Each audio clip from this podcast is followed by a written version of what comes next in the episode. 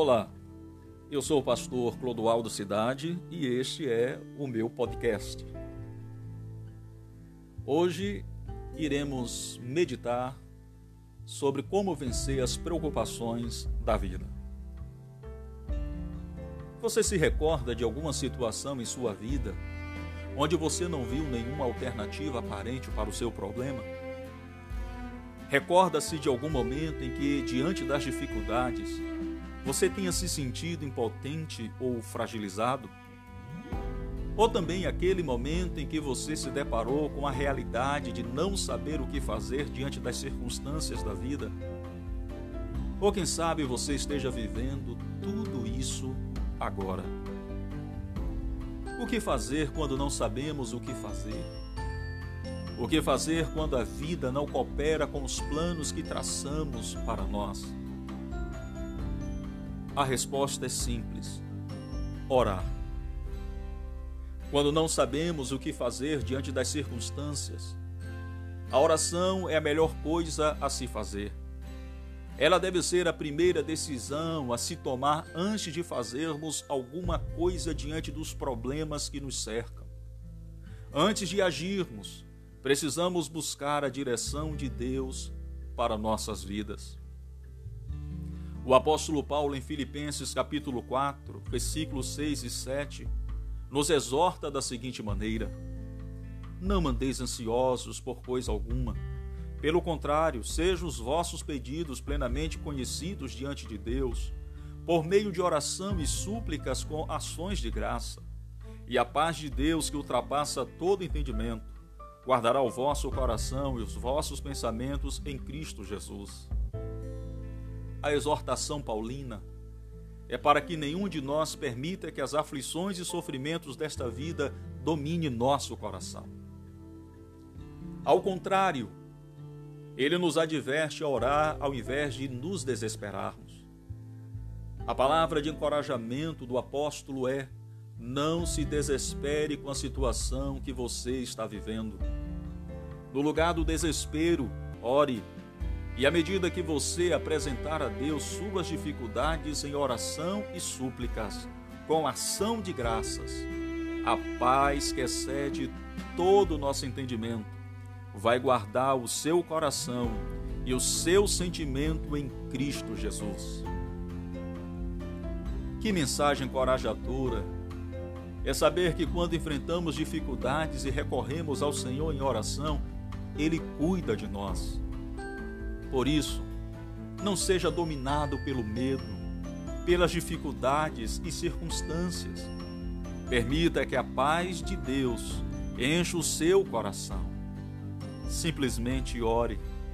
Busque viver na total dependência de Deus. Saiba que orar é, na verdade, reconhecer que dependemos tão somente do Senhor. É reconhecer nossas limitações é admitir que nada podemos fazer sem a direção de Deus em nossas vidas. É reconhecer que a graça dele nos sustenta e nos capacita para um novo dia. É ter a convicção de que Deus está no controle da história, independente dos acontecimentos. Orar é entender que Deus está sentado no seu alto e sublime trono, governando todas as coisas de forma perfeita para o louvor da sua glória. Meu amigo, minha amiga, a oração é a atitude correta quando não sabemos o que fazer. Paulo, em 1 Tessalonicenses 5,17, afirma: Orai sem cessar. A ideia aqui é que devemos nos manter unidos ao Senhor em oração constantemente, que devemos orar diariamente em todos os momentos de nossa vida em Colossenses 4:2, o apóstolo Paulo exorta: perseverai na oração, nela permanecendo atentos com ações de graças. Quer ficar de pé diante das lutas? Quer permanecer firme e alegre mesmo em meio às circunstâncias mais desfavoráveis? Então não negligencie sua vida de oração. Ela é o segredo para você permanecer de pé quem ora tem um ânimo diferente, tem um jeito diferente de ver a vida, de reagir aos problemas. Quem ora, mostra transformação em sua vida, em seu caráter em suas atitudes. Quem ora enxerga a vida pela ótica divina. Então, qual deve ser a nossa atitude ao orar? Primeiro, nossa oração deve estar centrada em Deus. Paulo diz: Ante as vossas petições sejam tudo conhecidas diante de Deus. Foque no Senhor e não nos problemas. Segundo, devemos apresentar todas as nossas necessidades ao Senhor em oração. Paulo diz: Ante as vossas petições sejam em tudo conhecidas diante de Deus por meio da oração e súplicas. Lembre-se do salmista quando, na sua aflição, ele disse: Na minha angústia, clamo ao Senhor e ele me ouve. Salmo 120, versículo 1. O próprio Jesus nos ensinou, conforme lemos em Mateus 7,7: Pedi e dá-se-vos-á, buscai e encontrareis, batei e abre-se-vos-á, porque aquele que pede, recebe, o que busca, encontra, e ao que bate, abre-se-lhe-á. E em João 14,13 lemos: Tudo que pedirdes em meu nome, eu o farei. Terceiro, devemos orar com ação de graças no coração. Paulo diz: com ações de graça. Ação de graça é orar com gratidão em nosso coração por reconhecer o cuidado de Deus sobre nossas vidas, mesmo diante das aflições. Isso implica humildade, submissão à vontade de Deus, reconhecendo que essa vontade, a de Deus, é sempre melhor. Por isso, não deixe de orar, pois coisas grandes da parte de Deus estão a caminho. Então, qual é o resultado de orarmos a Deus e nele depositar a nossa confiança? O resultado disso é que o nosso coração passa a ser dominado pela paz de Deus e não pelas circunstâncias da vida. No versículo 7, Paulo diz: E a paz de Deus, que excede todo entendimento, guardará o vosso coração e o vosso pensamento em Cristo Jesus. Essa paz, que excede todo entendimento, guardará o seu coração e a sua mente em Cristo Jesus. A ideia aqui é que a paz de Deus montará guarda à porta do coração e da mente como uma sentinela celestial. Permita que a paz de Deus encha o seu coração. Simplesmente ore ao Senhor. Busque viver na total dependência de Deus. É assim que vencemos as preocupações da vida. Que Deus te abençoe. Um forte abraço.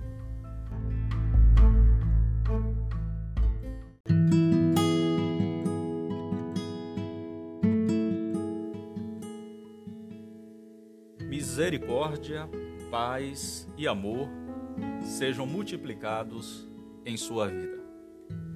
Eu sou o pastor Clodoaldo Cidade e este é meu podcast. No episódio de hoje, eu quero compartilhar com vocês uma reflexão com o tema O que fazer nos momentos difíceis da vida. Vivemos em um mundo onde dois evangelhos estão sendo pregados. Um é o evangelho genuíno e o outro é o evangelho falsificado. O genuíno evangelho, ele tem a sua referência na palavra de Deus, enquanto que o falso tem sua referência no homem, no desejo, na vontade, nas aspirações do homem. O falso evangelho propõe uma vida sem lutas, sem dificuldades, sem problemas, sem tribulações. A bandeira erguida é a bandeira do pare de sofrer.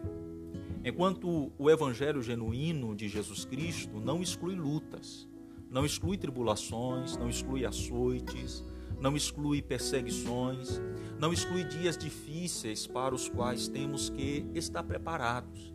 Ele mesmo nos diz na sua palavra que no mundo teríamos aflições. A vida cristã está longe de ser um mar de rosas, de ventos tranquilos e favoráveis. A vida cristã, como a vida real, ela não é fácil, é cheia de surpresas boas e ruins.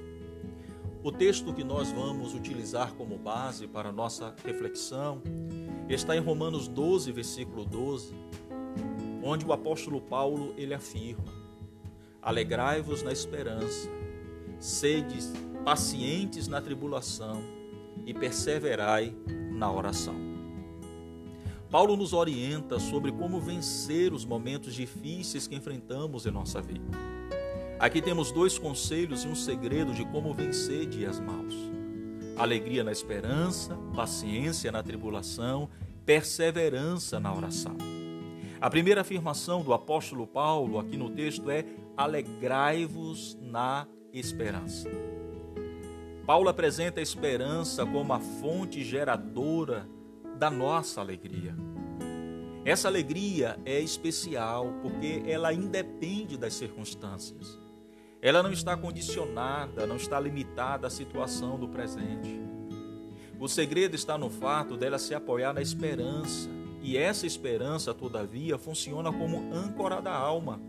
É o que lemos em Hebreus capítulo 6, versos 19 e 20.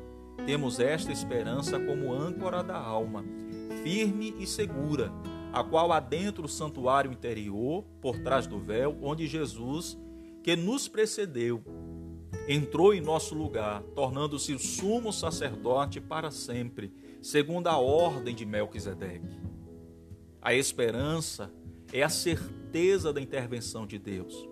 É a convicção de que Deus ele é soberano e de que todas as coisas estão sob o seu absoluto controle e todas as suas permissões e vontade são e concorrem para o nosso bem. Essa esperança que temos, ela se fundamenta em dois pilares: a promessa de Deus e a fidelidade de Deus. A esperança, ela só é esperança porque se apoia em promessa. Do contrário, não passaria de um mero desejo. Uma dessas promessas que podemos destacar é a da presença do Senhor em nossas vidas. Jesus prometeu que estaria conosco em todo o tempo até a consumação dos séculos. No Salmo 23, no versículo 4, o salmista diz: Ainda que eu ande pelo vale sombrio de morte, não temerei mal algum, porque tu estás comigo. Hebreus 13, versículo 5, na parte B, o autor de Hebreus diz: Porque Deus mesmo disse: Nunca o deixarei, nunca o abandonarei. O outro pilar é a fidelidade de Deus. Hebreus 10, 23, o texto diz: Apeguemos-nos com firmeza à esperança que professamos, porque o que prometeu, ele é fiel. Deus não apenas prometeu, mas a própria história do seu povo, de sua igreja e de nossas vidas autenticam a fidelidade desse Deus em cumprir suas promessas. Philip, citado por John Murray, afirma que a ordem tensionada pelo apóstolo não é alegrarmos-nos na esperança, mas é alegrarmos-nos por meio ou em virtude da esperança. Em outras palavras, o que o autor coloca é que a esperança não é objeto do regozijo, ela é a causa, ela é o fundamento para o regozijo, o fundamento para a alegria. A outra orientação que o apóstolo Paulo nos dá para enfrentarmos dias difíceis é sermos pacientes na tribulação. Paulo destaca a paciência aqui como a fonte que nos leva a triunfar na tribulação. A palavra pacientes no grego significa não retirar-se ou fugir, não desistir diante das desgraças e provações. É aguentar firme, é resistir com coragem e confiança.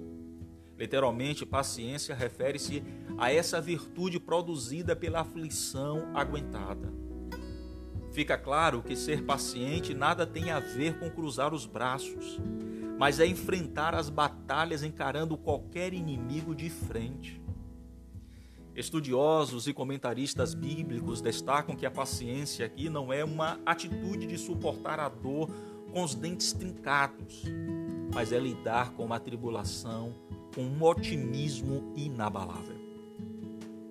Paulo nos ensina que devemos enfrentar as tribulações com uma triunfante fortaleza. Muitas vezes, somos assolados por circunstâncias amargas. É uma doença grave, um divórcio doloroso, um luto traumático. É uma enfermidade que atinge um dos nossos familiares.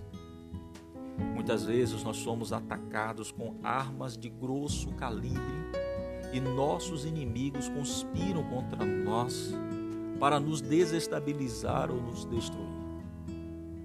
E geralmente, quando passamos por situações como esta, passamos por vale, por deserto, ficamos impacientes e até mesmo revoltados. Mas a ordem da palavra de Deus, porém, nos leva para uma outra direção. Devemos ser pacientes na tribulação.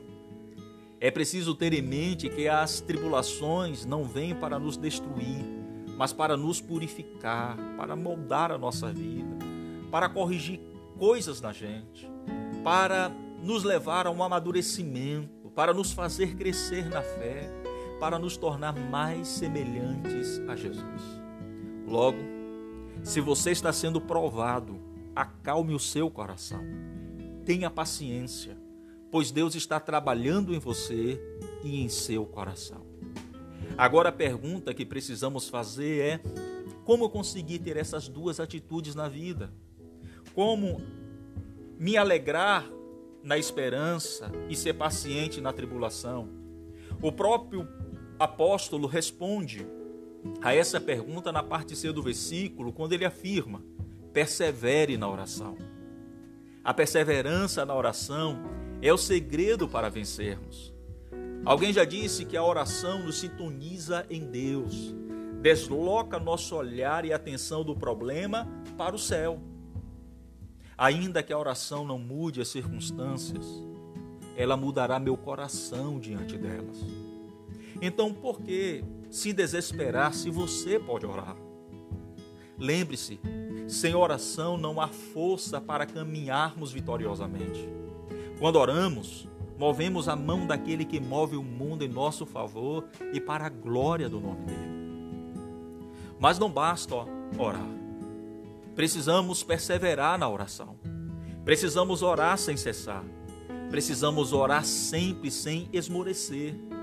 Lembre-se que os grandes avivamentos na história foram precedidos por perseverantes reuniões de oração. Os grandes problemas do mundo foram vencidos quando a igreja de Deus se pôs de joelhos. Por isso, não cesse de orar e creia que coisas grandes da parte de Deus estão a caminho. O que fazer diante dos momentos difíceis da vida? Paulo responde em Romanos 12, 12: Alegrai-vos na esperança, sede paciente na tribulação, perseverai na oração. Que Deus abençoe sua vida e um forte abraço.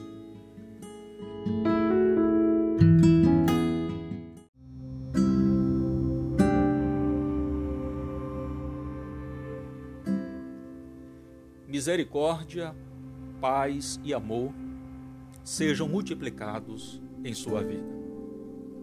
Eu sou o pastor Clodoaldo Cidade e este é meu podcast. No episódio de hoje eu quero meditar com vocês com o tema Deus está presente em seu sofrimento. O texto bíblico que eu quero utilizar como base é o texto que está em Atos, no capítulo 8, do versículo 1 ao 8. Assim nos diz a palavra do Senhor. No mesmo dia levantou-se grande perseguição contra a igreja que estava em Jerusalém. Todos, exceto os apóstolos, foram dispersos pelas regiões da Judéia e Samaria.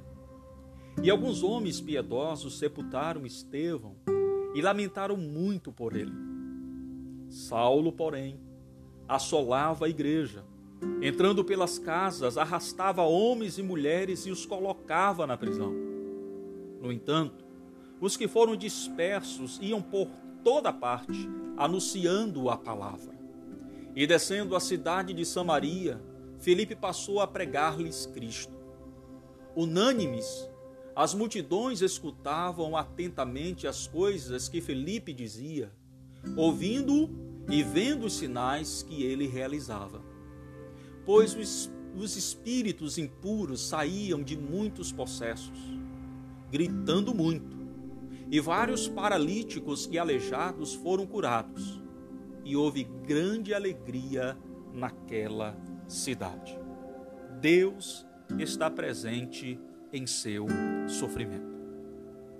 Sempre nos lembramos de Atos como livro que descreve um Deus que intervém de maneira sobrenatural na história.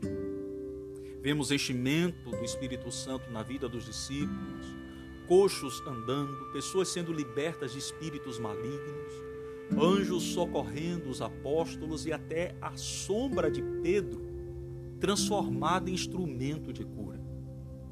Mas nem sempre acontecia assim. Estevão foi martirizado, Paulo preso e açoitado, discípulos fiéis foram mortos ao fio da espada e lançados aos leões. Além da nossa finita lógica e curta compreensão da história, entre milagres e tragédias, o Senhor Jesus era glorificado e a igreja continuava avançando. A expectativa do povo de Deus é sempre ver a resposta do Senhor em meio ao sofrimento. No entanto, Atos nos mostra uma verdade aplicável ao nosso dia. Nem sempre Deus intervém de maneira sobrenatural. Ele não deixa de ser o Senhor da situação, mas em face da tragédia pessoal, somos convidados a compreender que é preciso olhar além da vida e entender que o projeto maior da nossa existência é glorificar a Deus. E isso jamais pode ser revogado. Há três observações que eu quero fazer desse texto bíblico para aplicar as verdades em nossa vida. Primeira observação é que o sofrimento é uma realidade possível a todos os homens. Em Atos 8, Lucas relata que levantou-se grande perseguição contra a igreja em Jerusalém. Isso está no versículo 1. E escolhe o termo grego distinto para definir perseguição. Diferente de ataque, a expressão traduzida por perseguição está ligada ao sofrimento físico, causar dores, fazer sofrer, punir com sofrimento. A igreja experimentou de forma violenta o amargo sofrimento. E Lucas descreveu esta perseguição: o sepultamento de Estevão, a prisão dos fiéis e a dispersão de parte da igreja. E ao mencionar o martírio de Estevão, no verso 2, Lucas relata que houve um grande pranto, termo este que pode ser lido literalmente como bater no peito e indica o sofrimento emocional, a dor da alma, o choro inconformado do coração. Ao lado de perseguição, apresenta aqui um sofrimento físico, fuga, prisões, martírio, espancamentos e também um sofrimento emocional, medo, insegurança, saudade, depressão. Lucas afirma ainda que Saulo ele assolava a igreja no verso 3.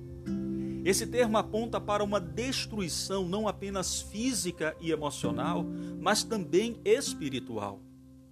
É o mesmo termo usado em João 10,10, 10, quando Jesus Cristo disse que o diabo veio senão a matar, roubar e destruir. O primeiro relato de Atos 8, ele é surpreendente. Descreve a igreja sofrendo forte ataque físico, emocional, e espiritual. O contexto não centraliza a igreja, mas o ataque a ela perpetrado, o esquema maligno do qual a comunidade de Jesus era o alvo.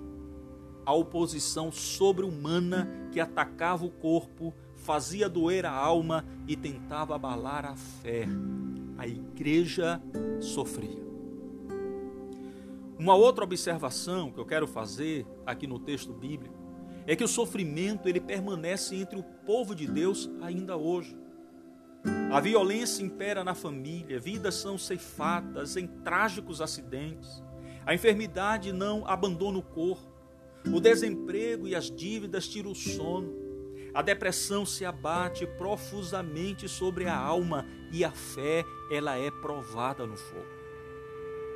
Mas a fidelidade de Deus nos mostra que no mais terrível sofrimento, ele continua sendo Deus e nunca se ausenta de nós. Mesmo quando silencia, no momento em que preferíamos um poderoso e miraculoso grito, ele continua sendo Deus e Senhor da história. Quando Deus se cala, é preciso olhar além da vida e, em total dependência, crer que Ele é maior do que os homens, que Ele é maior do que os nossos problemas, Ele é maior do que os nossos sofrimentos, Ele é maior do que as nossas dificuldades. E terceira e última observação: o Deus que servimos, Ele é o Deus do impossível. Entender o sofrimento como algo possível não implica em perder a expectativa de ver Deus abrir os céus e agir. A genuína fé nos traz o entendimento de que nós nascemos em Cristo com a tendência de crer no impossível. Quando olhamos para Atos capítulo 8, o texto que nós trabalhamos aqui do verso 1 ao 8, vemos que a igreja ela sofria, pois foram dispersos pelas regiões da Judéia e Samaria, verso 1. No verso 4, o texto diz: Entre mentes os que foram dispersos, iam por toda a parte pregando a palavra. Preste bem atenção, meu querido amigo. Mesmo no sofrimento, Deus faz a história caminhar para a glória do seu nome e o avanço de sua igreja. O evangelho sofreu com o martírio de Estevão, homem cheio do Espírito Santo. Caiu um grande líder, incansável pregador, mas Deus levantou Felipe, também cheio do Espírito Santo, que descendo a cidade de Samaria, anunciava-lhes a Cristo, está no verso 5. Muitos foram arrastados, encarcerados após um grande pranto sobre Estevão. A igreja ela se dispersou e a violência assolou famílias inteiras. Nós vemos isso no verso 3. Tristeza e melancolia eram o que se esperava, mas no fim, conforme vemos no verso 8, houve grande alegria naquela cidade. Deus faz o impossível no corpo. Deus faz o impossível na alma. Deus faz o impossível na fé de seu povo. Em nossa vida, Deus nunca será surpreendido. A despeito do impossível ou de um possível caos, das inúmeras derrotas, do vazio no coração, da falta de fé, da ausência de resposta, Deus nunca foi e jamais será surpreendido pelo que pode nos roubar a expectativa de um dia sermos felizes novamente. Deus é soberano e tem o domínio da nossa história. E mesmo quando o sofrimento vem, Deus permanece no controle de tudo e, portanto, no controle do nosso sofrimento. Por isso, perante qualquer obstáculo, devemos crer que o Deus do impossível pode fazer o impossível acontecer. Precisamos reconhecer que Deus é maior que o homem, é maior que o seu problema e que a sua glória importa mais do que a nossa. Não estamos isentos do sofrimento, mas servimos ao Deus do impossível. Meu amigo, minha amiga, creia que Deus está presente em seu sofrimento. Que Deus te abençoe e um forte abraço.